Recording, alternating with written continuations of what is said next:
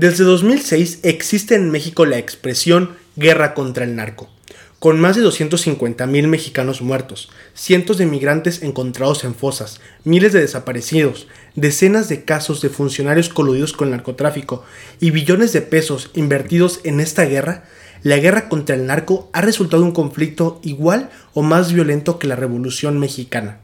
Sin embargo, el conflicto con el narcotráfico en México es mucho más antiguo de lo que seguro te imaginas. Acompáñanos en este capítulo de Historia Platicadita para comprender un poco de qué va tanto violencia.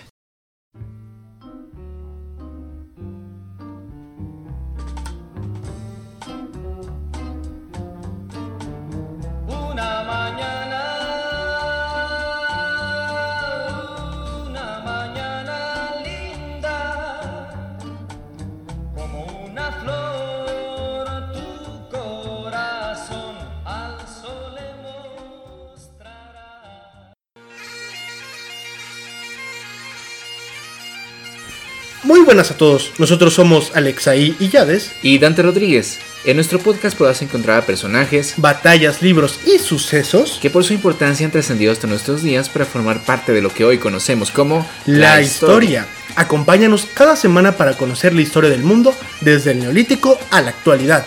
Porque hay muchas formas de contar una historia, pero es mejor cuando es platicadita.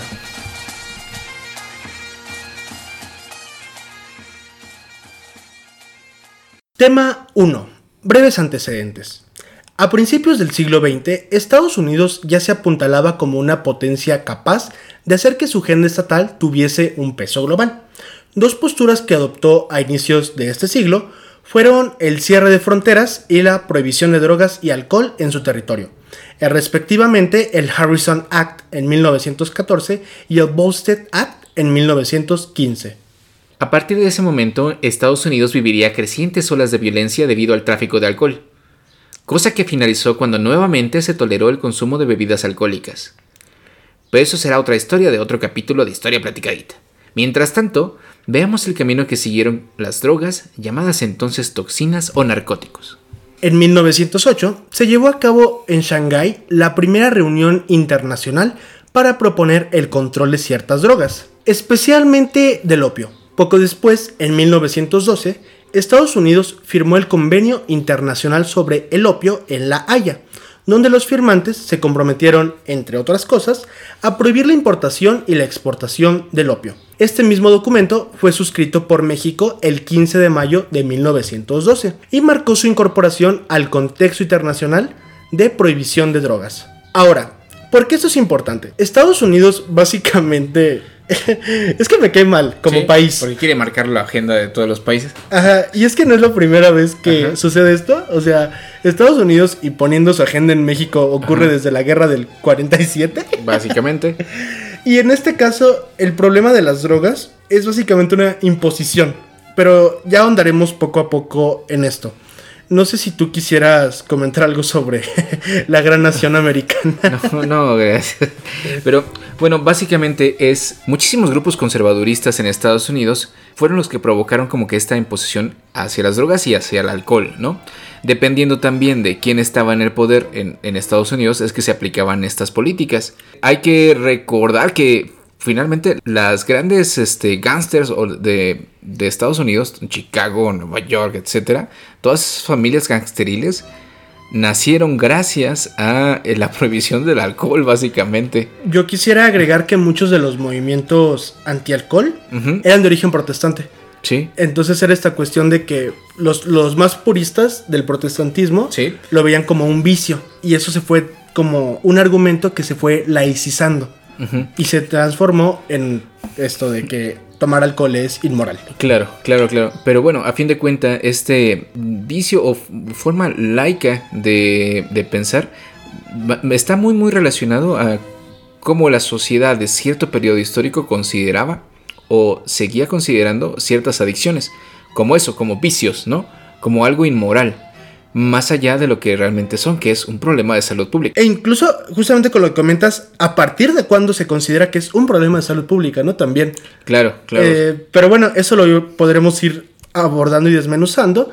Mientras tanto, vamos a hacer unas recomendaciones bibliográficas. Bueno, antes de pasar al siguiente tema, queremos recomendar dos libros sobre historia de las drogas en México, en los cuales se basan parcialmente en nuestro episodio de hoy. El número uno de Luis Astorga, El siglo de las drogas, del Porfiriato al Nuevo Milenio. Y de Ricardo Pérez Montfort, el libro Tolerancia y Prohibiciones, aproximaciones a la historia social y cultural de las drogas en México de 1840 a 1940. Muy bien, una vez dicho esto, pasemos a nuestro tema número 2.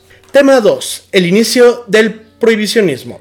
Tras el final de la etapa armada de la Revolución Mexicana, porque, para serte honesto. Hay etapa armada y etapa no armada. Es que nunca se ponen de acuerdo. ¿Cuándo acabó la revolución? Y, no manches, lo, que a mí se me hace más sorprendente, eso es un paréntesis enorme. ¿Eh? Pero ¿sabías que el monumento a la revolución mexicana en la Ciudad de México no está inaugurado porque al parecer la revolución no Todavía no ha terminado. Cálmate. Ay, sí, cierto, sí. Sí, sí, sí, pues por eso tenemos el Partido Revolucionario. bueno, este, bueno, total. Después de ese paréntesis, los gobiernos a partir de Álvaro Obregón tomaron en cuenta las demandas populares para sus agendas legislativas y a su vez se buscó mejorar a los individuos del pueblo en hombres nuevos, de buenas costumbres y sin vicios. Véase nuestro especial de racismo en México. Ah, así es, sí. Vasconcelos, tuviste algo que ver, ¿verdad? de esta manera se llevaron a cabo una serie de disposiciones eugenésicas que buscaban garantizar la salud del pueblo mexicano.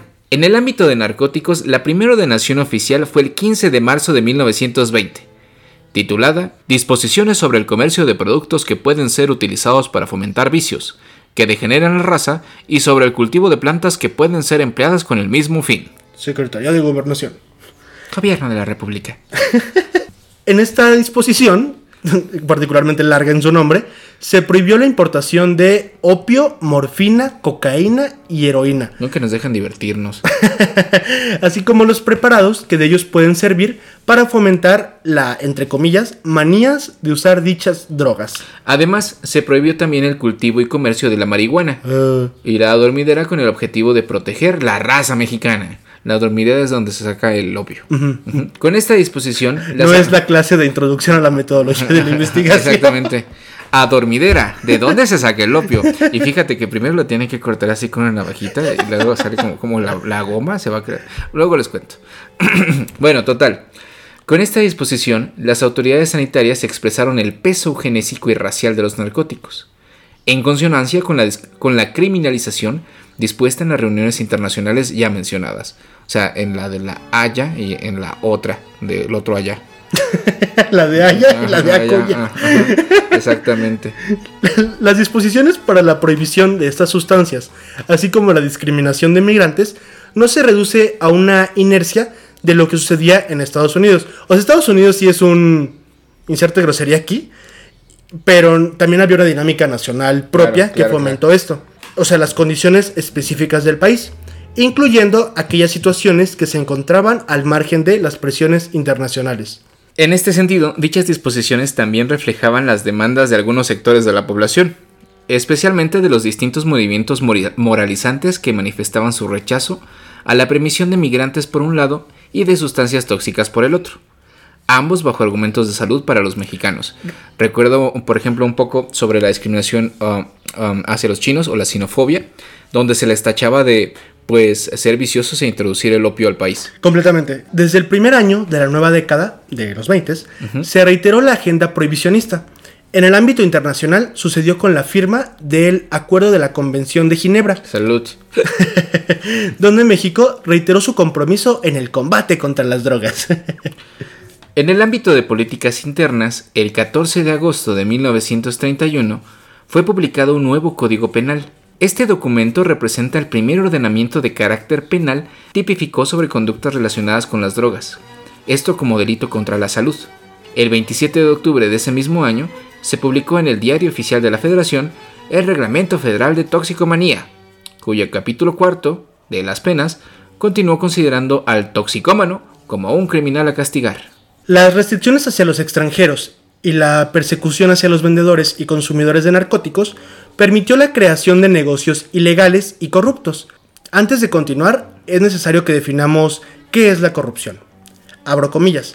es la mediación para salvar una brecha entre el orden jurídico y el orden práctico vigente socialmente, y cuya función política consiste en cubrir determinadas necesidades sociales que forman parte de un orden informal producido históricamente. Véase, Escalante Gonzalvo, la corrupción política, apuntes para un modelo teórico. ¿Eh? ¿Tenemos a aprender bien, perro? Teoría de la, teoría de la corrupción, güey. ¿Eh? No manches. Colegio de México, volumen 30. Página 333. Oye, de esta manera, ya para 1926 se habían constituido mercados negros tanto para la traslación de migrantes y documentación, así como para la compra y venta de narcóticos. O sea, prohíbe algo, va a surgir un mercado negro. O sea, no manches, obvio. Al mismo tiempo, el Estado carecía de la capacidad presupuestal suficiente para controlar estos tráficos ilegales. O sea, lo prohíbes, pero no tienes varo para, para, mantenerlo prohibido. para mantenerlo prohibido, exactamente. Un ejemplo es la frontera norte, donde la delegación de Matamoros recorría la red de caminos cercanas al río Bravo a caballo, mientras que esa misma red vehicular fue empleada para trasladar migrantes y contrabandear narcóticos. Sí, eso es muy curioso porque ya habíamos mencionado que, las fronteras en México, las oficinas como de aduanas y todo eso, nomás tenían un guacal. Pues los que perseguían narcotraficantes nomás tenían caballos. Exactamente, así como que, ay, oh, pues ahí va otro cargamento, chin. Lo que sí es, lo que sí merece mucho destacar y falta estudiar, eso hay que decirlo, o sea, si escuchan la historia platicadita ya tienen temas de tesis, es que las mismas redes para traficar narcóticos eran las que se utilizaban para traficar migrantes. Exacto. Eh, eso falta estudiar, antes de decirlo como de forma conclusiva, pero es como que tú creas dos mercados que terminan utilizando las mismas rutas porque no tienes la capacidad de vigilar las rutas. Exactamente, a fin de cuentas sigue siendo contrabando, ¿no? Son contrabandistas, ya sea de personas, y si mañana prohíben, no sé, ¿qué te quieres decir? Los dos chicles, va a haber contrabandistas de chicles, o sea, porque simplemente el comercio ilegal, ya sea de personas, de objetos o de sustancias, pues siempre va a estar ahí. Y yo quisiera agregar una última cosa, la cual consiste en que tú como Estado prohíbes migración y prohíbes narcos y se genera los mercados negros correspondientes, tú mismo provocas que haya una relación entre ambas. Claro, y bueno, al mismo tiempo de que no existe ni la capacidad para combatirlo, ni realmente tampoco una, una voluntad seria, por ejemplo, tú imagínate al, de, la, al de la garita migratoria de Metamoros, así con su garita, así de, ¿tú crees que se va a estar preocupando por andar cuidando así de, no, pues que pasen? Y como es algo histórico, se venía haciendo desde los 30, 40, 50, 60, es un mal histórico que está allí, ¿no? Es, es como luchar contra esa cultura que ya está instaurada. Muy bien, retornando a, a nuestra narración, el restrictivo orden jurídico combinado con la poca capacidad de control efectivo en la frontera norte, generó un espacio prolífico para actividades ilegales. Esto sucedió especialmente en lugares donde ya existían, pues, lo que en este momento fue llamado industria del vicio, haciendo referencia a cantinas, casinos, hipódromos, prostíbulos y tráfico de drogas, que se habían instalado en el lado mexicano, entre los años en que Estados Unidos había, entre comillas, regulado los narcóticos y el alcohol y que México aún no los había prohibido. Tras las leyes prohibicionistas de la industria, del, la industria del vicio, se utilizó la corrupción como moneda común para continuar sus actividades y, además, aprovechar la oportunidad de negocios que ofrecían aquellas personas que buscaban llegar a los Estados Unidos a través de una frontera que el Estado mexicano era simplemente incapaz de vigilar. Si bien, por un lado, las carencias presupuestales permitían prácticas de corrupción tan comunes que nos continúan resultando familiares como la mordida, la corrupción operaba en todos los escalones del servicio público. De esta forma se llegaron a constituir redes delincuenciales.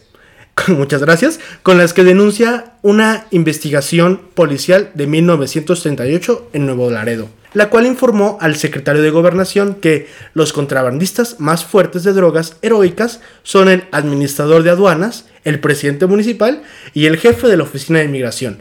Estos son los años 30, pero parece una noticia de ayer. Sí. O sea, las, drogas heroicas son las que tienen que ver con la heroína o, las que tienen que ver con los héroes. con las que consume Superman y... Ah, ya. Drogas heroicas.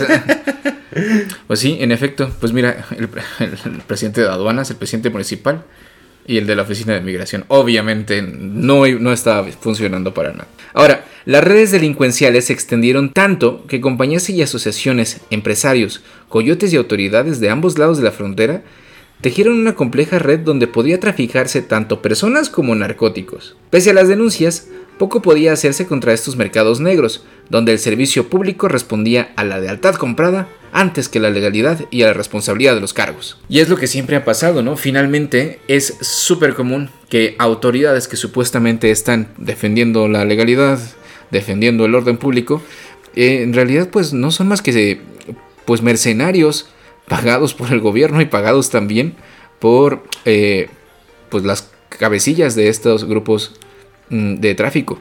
Quizá aquí habría, valdría la pena que cuando estudiamos el narco hay que dejar de confundir que está el Estado por un lado y los narcotraficantes por el otro, cuando más bien están coludidos. totalmente. y es, una, es una misma red de corrupción que se habilita debido a la a la cultura prohibicionista, porque no solamente es como la ley que lo prohíbe, sino todo lo que le rodea.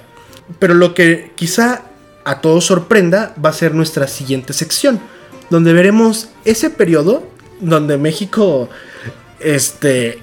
Pues sí se prohibió, no, no, no, no, se despenalizaron las drogas. Las drogas, o sea, ahorita estamos haciéndola como de fiesta por la María Juana, Ajá. pero Cárdenas y Ávila Camacho dijeron, todo o nada. Y esa es nuestro siguiente tema. Tema número 3. Cuando éramos felices y no lo sabíamos. bueno, por un lado, vamos a hablar de la década de los 30 e inicios de los 40. Ok. Por el lado de la regulación de drogas, en 1935, el Tata Cárdenas removió las capacidades penales del Departamento de Salubridad en las acciones contra el tráfico de drogas. Si bien el uso de la fuerza policial continuó, había comenzado un cambio de la postura estatal respecto al prohibicionismo.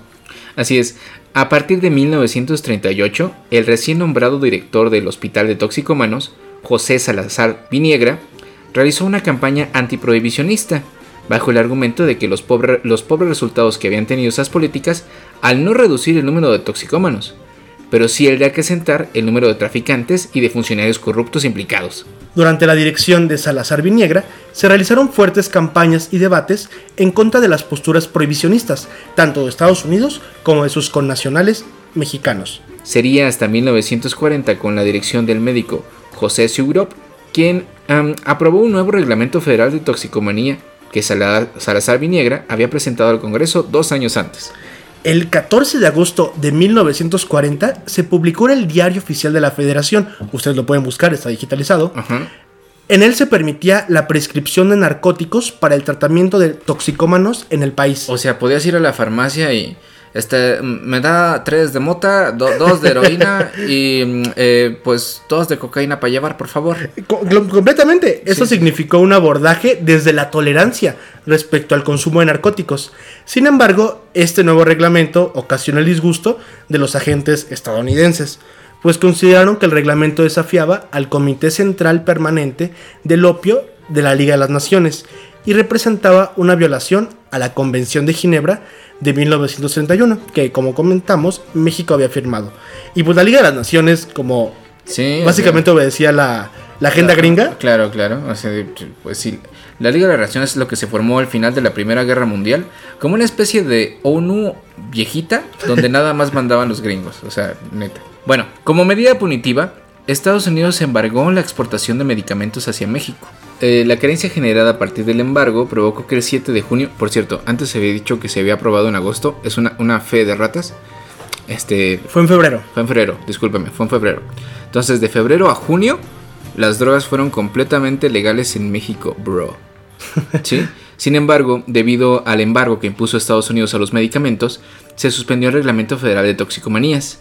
Desde ese momento se retomó el provisionismo que todavía se mantiene en México y en varios países americanos.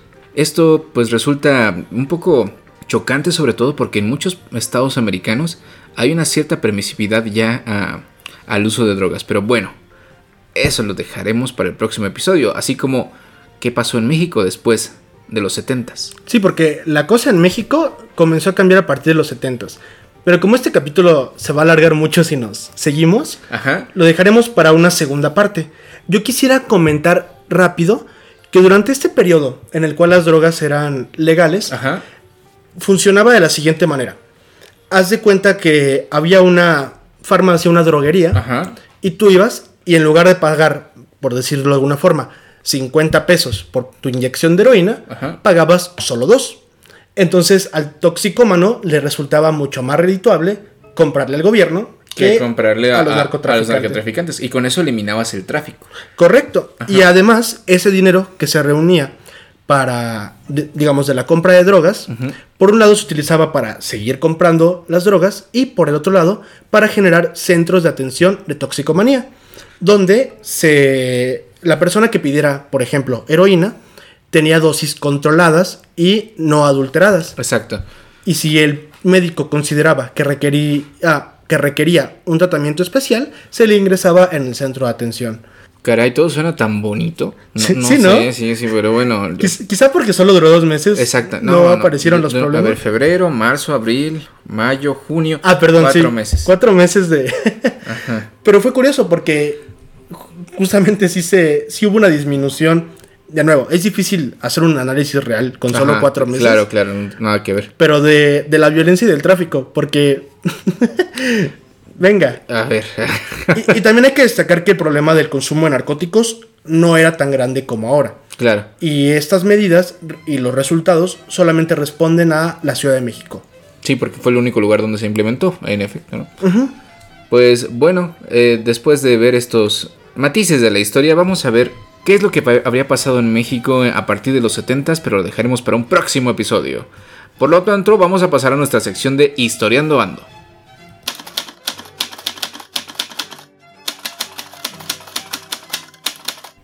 Bueno, la nota que vamos a reseñar el día de hoy en Historiando Ando, o en Historia de Tiempo Presente, eh, es relacionado a, a una acción que, que, bueno, fue realizada por un grupo de la delincuencia, sobre todo pues dedicado al tráfico de narcóticos, en algunos municipios de Jalisco, Guanajuato y Michoacán.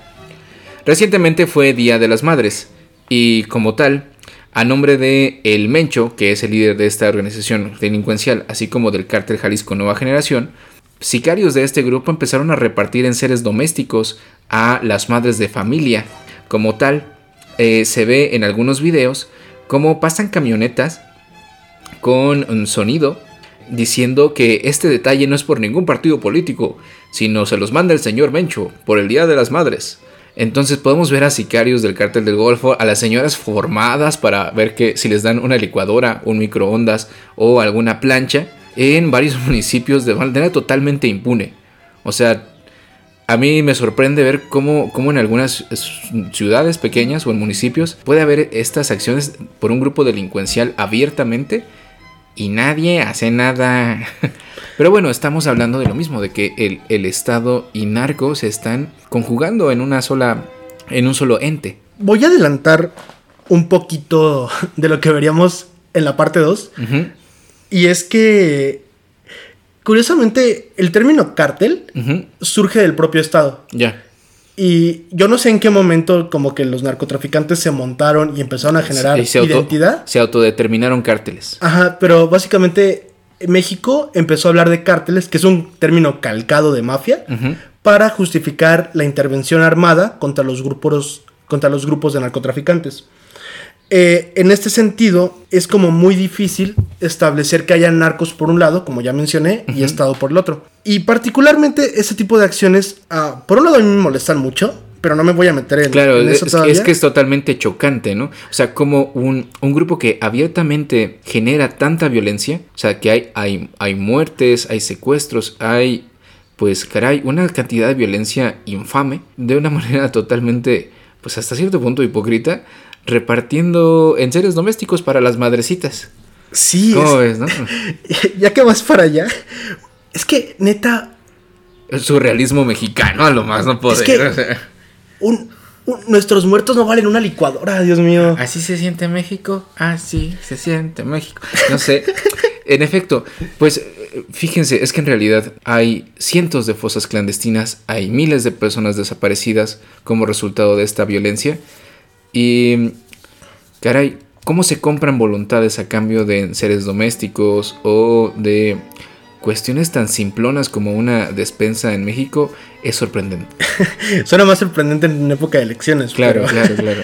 Pero lo que incluso yo querría agregar, este desarrollo de los cárteles ha permitido una especie de que fuerzas locales, llamen los partidos, llamen los intereses políticos, lo que ustedes quieran, tengan un componente ilícito. Claro. Entonces, que siempre tengas que ver, bueno, y cuál es, quién es tu persona dentro del narco, ¿no? Completamente. De hecho, hay como teorías que podríamos abordar en el siguiente capítulo de cómo el aumento de la violencia tiene que ver con, con que el PRI ya no es el único partido, sino que ya hay un montón de partidos que tienen como sus grupos. Claro, claro. Y ya generan dinámicas violentas. Claro, entre ellos, ¿no? Ajá. Sí, porque es la búsqueda por el poder. Claro. en cuanto rompes la hegemonía de un capo di capo. Ajá. El PRI. Eh, claro, el, el, entre paréntesis el PRI. Surgen otros pequeños capos, entre paréntesis, inserta aquí partido de su gusto, sí, que luchan por el poder. Pues la misma terminología se puede eh, aplicar a cuando existía una hegemonía ejercida por un solo grupo delincuencial en México y cuando se rompe como resultado de esta llamada guerra contra el narco. Completamente en este mismo sentido, quizá eh, esta cuestión de un cártel, ay Dios mío, esta cuestión de narcotráfico, narcotraficantes dando regalos, también responde a, a, generar lo que se ha llamado una narcocultura. Claro. Que apoya, o sea, como que ve al Estado como el malo. Claro, y los narcos como los buenos, como los Robin Hoods, como, como si fuese algo admirable a quien seguir, ¿no? El rebelde pero sigue cayendo en esta lógica de que son cosas distintas. Claro, no, no lo entiende. Eh, pero bueno, eh, quizá también nosotros estemos eh, hablando desde una perspectiva, pues... Privilegiada, Sí, privilegiada y nublada, ¿no? Nosotros no vivimos en una ciudad que esté asolada abiertamente por un grupo delincuencial, como sí lo pueden hacer algunas partes de México. Y bueno, el hecho de que tú te pares a recibir un electrodoméstico también puede obedecer al miedo. ¿sí? Claro. Porque si estamos hablando de una ciudad donde abiertamente un grupo delincuencial está paseándose por la calle con un megáfono, estamos hablando de un lugar donde no hay Estado, donde las labores del Estado de ejercer autoridad se han perdido totalmente. Sí, y la autoridad es ejercida, en efecto, por el narco. Y si tú no te cuadras con el narco, pues puede haber consecuencias. Pero justo en lo que tú comentas es entender que sí es el Estado, pero es el, estado, narco. es, y ya para cerrar, lo que sí tenemos desde el privilegio o nuestro deber como ciudadanos uno es hablar del tema. Creo que para eso sirven capítulos como estos. Y dos es exigir y apoyar la creación de toda una política pública distinta respecto a cómo abordar, ya no de forma confrontativa y, hasta autopunitiva, porque es muy raro, ¿no? O sea, el Estado peleándose con, con las mismas fuerzas del Estado, pero narcos. exactamente. Eh, sino generar ambientes o políticas públicas, para decirlo de forma más jurídica, claro. que generen nuevas formas de negociación y mediación entre los grupos que ya no recurren necesariamente a la violencia. Por ejemplo, pero de verdad esto solamente es como el principio, la legalización de las drogas como en los 40. Exactamente. Claro, la, legalización y, y, la tasación de las drogas. En efecto, si tú se las puedas comprar al Estado más baratas y ya incluyen impuestos, pues esos mismos impuestos pueden fomentar el surgimiento de infraestructuras, el surgimiento de políticas públicas que ayuden al saneamiento de la sociedad, porque quizá lo que no se ha entendido es que la drogadicción o cualquier adicción es un problema de salud pública y como tal se tiene que atender, ¿no? No con pues la idea de que solamente son vicios y que solamente los viciosos se drogan. Pero ah, bueno. Porque esa es otra. Bueno, no, ya, ya vamos a terminar aquí porque se nos va el tiempo. Y vamos a finalizar esta sección de muy presente, de Historiando Ando, y pasamos a nuestro telégrafo. Telégrafo.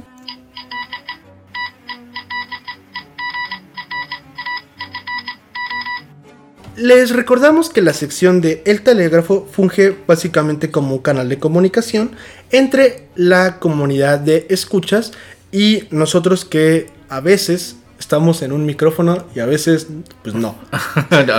qué, gran eh, reflexión. qué gran refracción. Exactamente. Pues bien, queremos aprovechar para mandar saludos a Ale, arroba Ale Introvertida, que aparentemente no es lo suficientemente introvertida para enviarnos saludos. Saludos, Ale. Básicamente nos dijo que nuestro podcast está chido porque nos reímos porque nos equivocamos y eso le da naturalidad. Pues, eh, menciónalo, güey. no está. Ah, sí. Ay, perdón, ¿estamos grabando? ¡Demonios! Acaban de presenciar otro ejemplo de lo natural Sí, no, que somos. es supernatural. Este es- para que vean que es en vivo. y todo con- Muchas gracias y saludos a la introvertida. Les recordamos que pueden re- eh, remitir sus quejas eh, y comentarios y felicitaciones a arroba hplaticadita en Facebook, Twitter y Pinterest. Así como también H Platicadita en YouTube, sobre todo si quieren ver nuestras portadas mientras escuchan nuestros audios. Sí, porque no, pues, para producir videos no nos alcanza.